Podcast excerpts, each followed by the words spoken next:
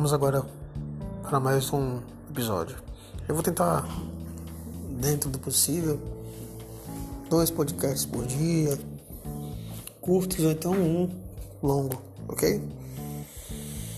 Não sei onde vai chegar esse meu áudio, esse meu podcast, mas eu espero que ajude alguém. O que que acontece? Batalhei muito, estudei muito. Lembro que eu nunca tive apoio da minha mãe nos estudos, não por ela não querer, mas porque ela não tinha condições de me ensinar os deveres de casa. Esse é o apoio que eu falo. Mas ela sempre falava para eu dar prioridade nos estudos. Sempre. E eu sempre mantive isso. Tanto eu quanto meus dois irmãos. E estudava, eu lembro que eu fazia os exercícios de modo a terminar primeiro que todos da sala de aula, eu sempre fui muito dedicado nos estudos. E por eu ser de uma família humilde, eu vi a minha realidade e eu tinha vergonha de algumas coisas que eu não tinha condições de ter, né? Eu lembro certa vez no ensino médio, primeiro ano do ensino médio, eu tinha um par de tênis só. E eu fiquei com esse par de tênis um longo período, assim como uma calça só, uma calça nova. E eu vou culpar minha mãe?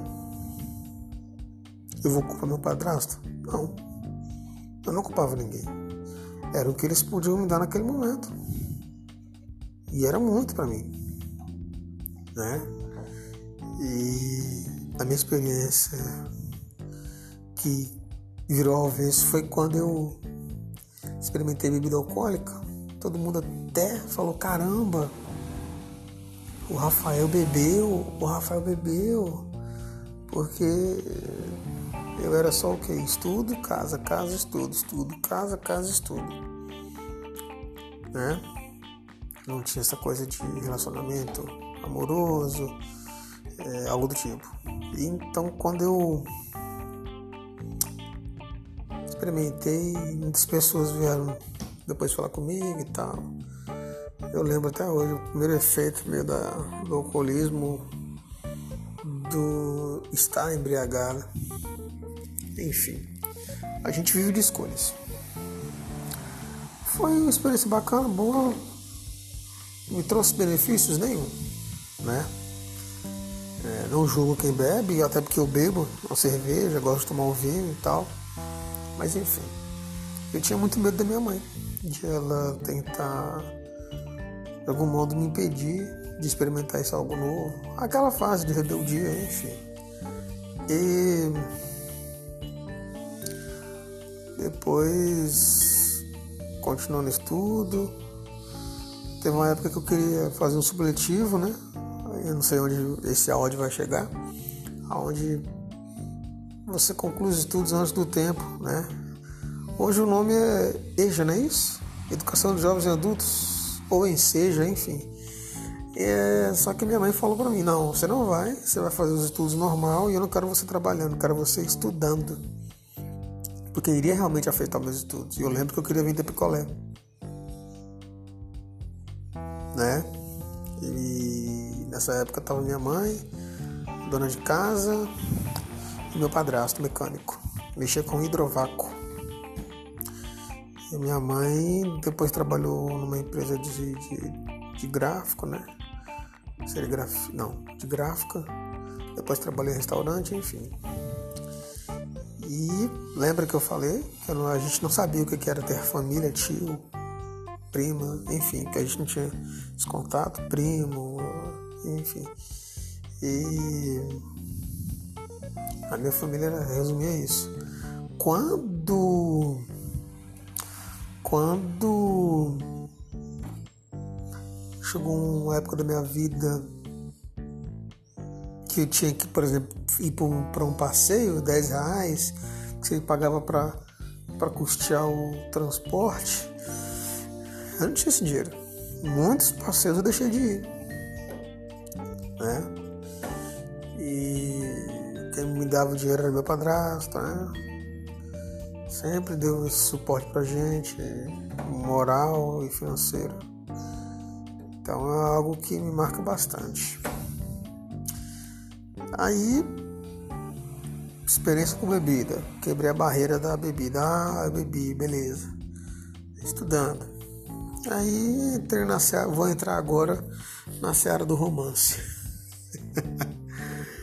Por quê? Nos próximos eu vou contar algumas experiências. Volto a dizer sem frisar, sem relatar o nome, né? Até por respeito e privacidade. E no ensino médio eu conheço uma moça. Ensino médio? Não. Peraí, ensino médio, ensino médio, ensino médio. Conheci uma moça e tal. E eu, eu lembro, a gente estava conversando no, no intervalo e eu peguei na mão dela. Foi aquela coisa, caramba. E eu comecei a balançar a mão dela, porque eu tava sem graça, né? Que eu queria mostrar que eu era popular. E depois a gente foi para os fundos da escola e a gente se beijou. Mas antes disso, eu lembro que eu no ensino fundamental, de 2000 a 2004, isso. Estudei na mesma escola, tinha aquelas paixões utópicas, platônicas, não é isso? Paixão platônica, aquela paixão que você. Nossa, aquela menina, eu gosto dela, mas eu não tenho. Sei lá, eu não tenho dinheiro para poder comprar um lanche, para poder levar alguma coisa para ela, mas nunca faltou nada para mim. Minha mãe e meu padrasto sempre buscaram dar o melhor para mim e para meus irmãos, correto? E até hoje tenho contato com alguns professores dessa época. Retomando essa menina do ensino médio, foi a primeira que me iludiu, vamos assim dizer. Eu lembro que eu estava na fase de ouvir muito Link Park. Eu fazia muitas músicas no, no final do caderno, na última folha, fazia uns raps, refrões, refrões, não é isso? Refrões. Fazia vários refrões de, de rap pra me extravasar. Inclusive eu já tenho contato com essa moça no Facebook, a gente, entre aspas, é amigo, né? Vamos assim dizer, né? Que eu tenho contato físico com ela, mais virtual sim. E foi uma experiência interessante, porque foi a primeira, primeira desilusão minha, né?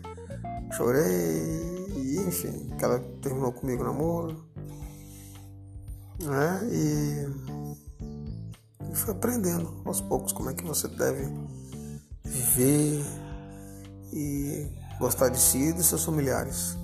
Eu acho que eu fui claro nessa minha primeira parte do, da minha vida. Espero o feedback de vocês.